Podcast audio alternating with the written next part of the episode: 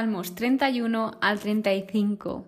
Hay una pregunta muy típica que se ha frecuentado a lo largo de los años y a lo largo de la historia, que es el ¿dónde está Dios?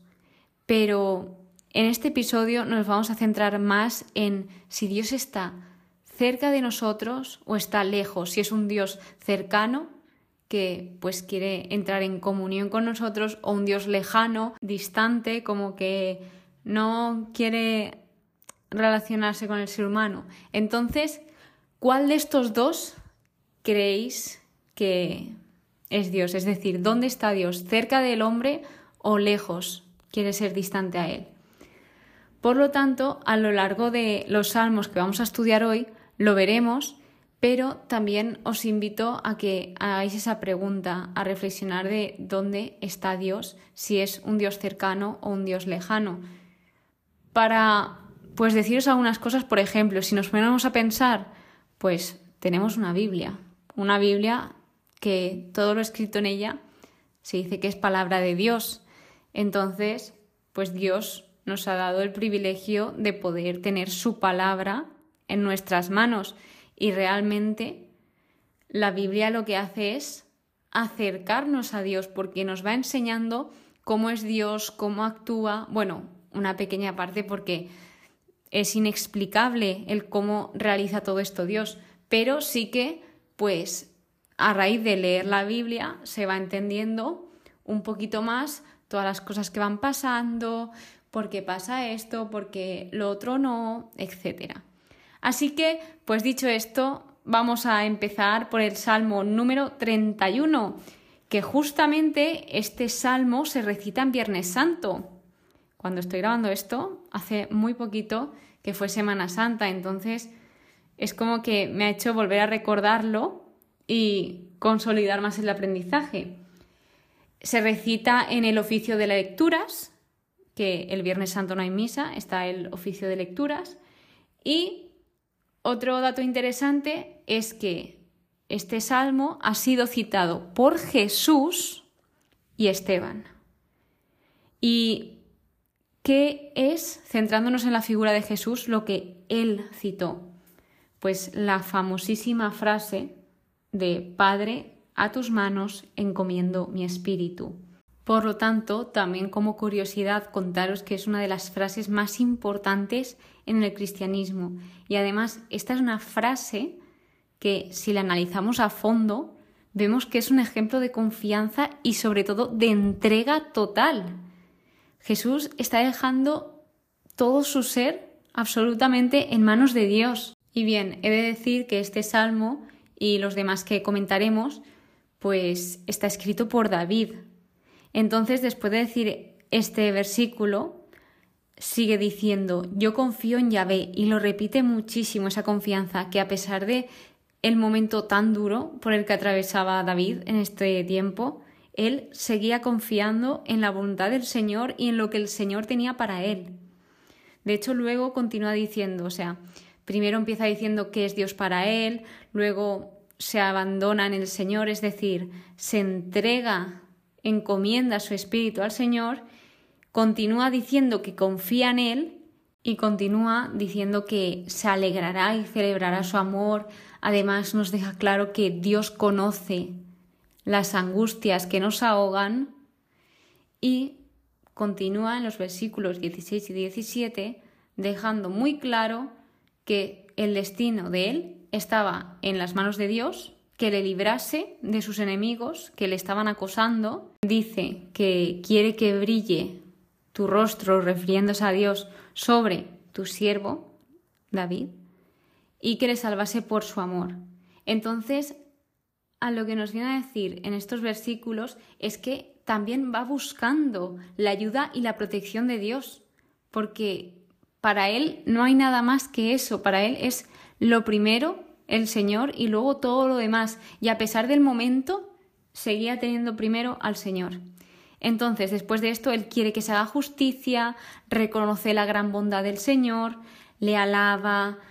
Luego es cuando piensa y reconoce que él anteriormente había pensado, se había creído que Dios se había alejado, que le había abandonado, pero realmente se dio cuenta de que no, de que simplemente eran sentimientos que él mismo se había creado, que pues había pensado, el Señor ya no me escucha, no me quiere ni ver, pero no. O sea, se dio cuenta de que Dios había estado ahí cada vez que le gritaba auxilio. Entonces, pues poco a poco vamos respondiendo a esta pregunta de si es un Dios cercano o es un Dios lejano, de que siempre está a nuestro lado, aunque muchas veces no lo sintamos o lo sintamos lejos. Él está cerca. Entonces, luego, como que acaba este salmo recomendando y dando ánimos a los demás. Da ánimos, anima a confiar en momentos difíciles, a confiar en Dios y a confiar en su voluntad y que pues dejemos todo en sus manos porque quién mejor que Él sabe todo. Entonces el versículo 25 dice, Tened valor y firme el corazón, vosotros los que esperáis en Yahvé. Y bien, pues básicamente este salmo es una gran expresión de fe, porque para dejar todo en manos del Señor no es fácil, es una tarea que lleva su proceso y lleva su tiempo poco a poco. Y además también nos enseña de que encuentra consuelo en la oración. Y no solo en la oración, sino también en su relación con Dios. Pasando al Salmo 32, este se titula El reconocimiento del pecado obtiene el perdón. Te lo repito, el reconocimiento del pecado obtiene el perdón qué pedazo de título y de verdad que resume muy bien todo lo que quiere transmitir este salmo. Curiosidades, que este era el favorito de San Agustín. De hecho, dicen que cuando estaba a punto de morir, que mandó que lo escribiesen en, en su habitación, en las paredes de su habitación, para que él así lo pudiese ver. O sea, fijaos lo que le gustaba a este salmo. Y es que de verdad, desde mi opinión, ha sido de momento el que más me ha gustado de los que llevo leídos del libro de Salmos. Y de verdad es súper sincero y nos dice muchísimo. O sea, es alucinante. Os recomiendo mucho que lo leáis. Luego, pues aquí lo que hace el salmista es celebrar la bendición de ser perdonado por Dios, porque empieza diciendo dichoso al que perdonan su culpa y queda cubierto de su queda cubierto su pecado, perdón, y dichoso pues es plenamente satisfecho, es plenamente feliz. Entonces, aquí nos indica en el versículo 5 que es precioso dice, reconocí mi pecado y no te oculté mi culpa. Me dije, confesaré a Yahvé mis rebeldías, y tú absolviste mi culpa perdonaste mi pecado. Wow. Y es que es que de verdad que este salmo es en el versículo 6 dice, quien te ama te suplica. Porque claro, si tú amas a Dios, al final te duele cuando le haces daño, cuando haces algo que a Él no le gusta, porque sabes que le va a herir. O sea, el pecado lo que hace es distanciarte de Dios. Entonces, pues realmente cuando hacemos algo mal cuando pecamos, al final pues queremos pedir perdón por ello, porque no es algo que nos guste. Y luego en el versículo 8 es como una contestación de Dios, o sea, como unas palabras que Dios le da a David y dice, voy a instruirte, a mostrarte el camino a seguir, sin quitarte los ojos de encima, seré tu consejero. Wow. Y ya el último versículo que quiero destacar de este salmo es, mas a quien confía en Yahvé lo protege su amor. ¿Qué nos está diciendo este salmo en resumen? Que la confesión de nuestros pecados es necesaria para experimentar la misericordia y el amor de Dios, es decir, cuando imaginaos una mochila que tenemos que llevar en la espalda y imaginaos que voy metiendo piedras en la mochila pues poco a poco va pesando más y más y nos cuesta caminar. Las piedras es como si fuese el pecado, pues al final un pecado, otro pecado. Al final ya pesa la mochila y se nos hace muy difícil seguir hacia adelante, seguir caminando y pues nos vamos angustiando, fatigando. En cambio, ¿qué hace Jesús cuando nos va perdonando? ¿Qué hace Dios? Pues nos va quitando todas esas piedras y pues podemos caminar ligeros y felices, obviamente. Por eso se refiere a dichoso a que perdonan su culpa.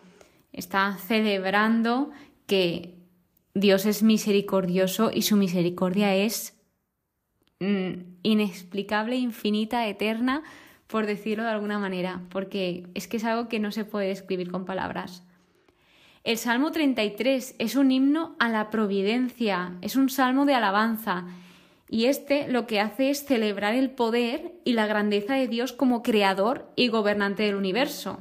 De hecho, este empieza con un llamado de alabanza y adoración a Dios, y pues poco a poco pues va diciendo, aclamad, dad gracias a Dios, tocad, cantadle, acompañad la música con aclamaciones, también habla sobre su palabra, que la palabra de Yahvé, ¿cómo es? Pues él la define como recta, su obra está fundada en la verdad, pero siguiendo uno de los versículos que más me ha gustado de este Salmo es el 5, que se refiere a Yahvé diciendo, ama la justicia y el derecho, del amor de Yahvé está llena toda la tierra.